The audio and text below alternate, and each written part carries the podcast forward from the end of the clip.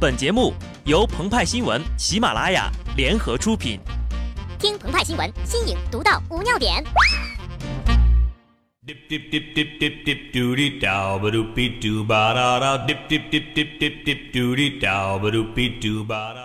本文章转自澎湃新闻澎湃联播，听众朋友们大家好，我是极致的小布。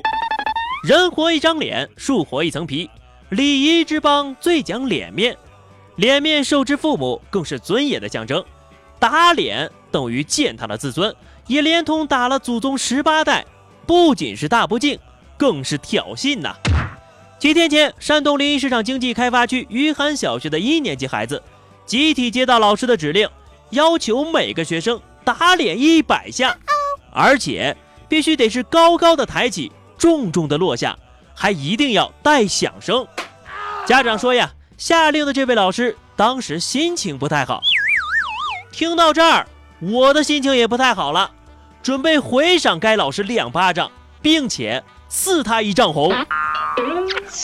给予孩子们的应该是爱和希望，怎么能是一百下耳光呢？巴黎恐怖袭击发生后呀，记者采访了一对亚裔父子。小男孩说，恐怖分子很坏，他要搬家。这个时候呀，爸爸摸了摸他的头，说了一句最暖的话：“坏人哪儿都有，他们有枪，但我们有花，花可以与枪对抗，保护我们。把美好的鲜花留给孩子，枪和打脸这种残酷的现实，还是交给成人吧。打人不打脸，打脸伤自尊。人们都希望有尊严的活着，而且呀，受万人敬仰如滔滔江水，连绵不绝。在成年人书写的历史当中，谁都相信自己才是真英雄，一言九鼎，气盖山河。可惜事与愿违呀，人类历史就是一部打脸的黑历史。三国时期，曹魏与蜀汉对垒，王朗说：“老夫只需一席话语，管教诸葛亮拱手来降，蜀兵不战自退。”第二天，王朗就被诸葛亮一席话语骂死了。王朗开创了不作死就不会死的先例，而被后世铭记了。外国人呐，也是花式打脸的狂热爱好者。路易十六在一七八九年七月十四号的日记当中写道：“今日无事。”而正是那一天，法国人民攻占巴士底狱，随后路易十六被送上了革命的断头台。两百多年后的美国，一个 NBA 名宿对搭档打赌说：“如果姚明能在一场比赛中拿下十九分，我就亲你的屁股。”后来的事情大家都知道了，巴克利去亲了驴的屁股。如今呢，流下的泪水都是当年夸下海口时脑子进的水呀。人类迈进了二十一世纪，技术革新，信息大爆炸。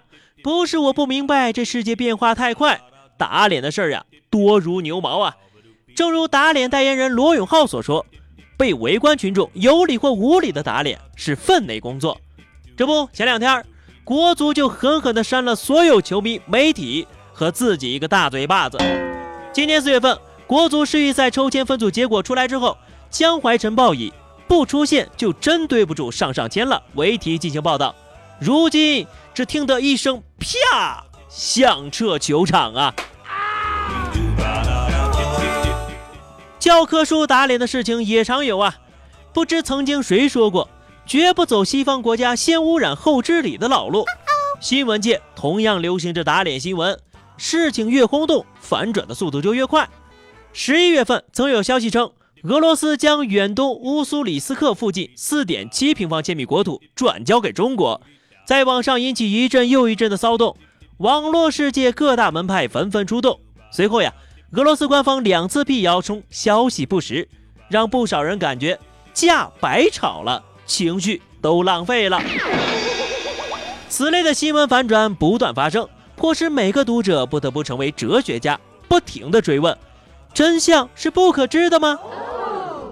被打脸的下场都是相似的，尴尬至极；被打的起因却各有不同。有的人被打是因为无知、狂妄，或是装；还有人是源于虚荣、刷存在感等等。这些呀，无非是人性使然，可以理解。但是，有些人被打脸原因就比较特别了。按照莎士比亚的话来说，上帝给了你一张脸，你却为自己再造了另一张。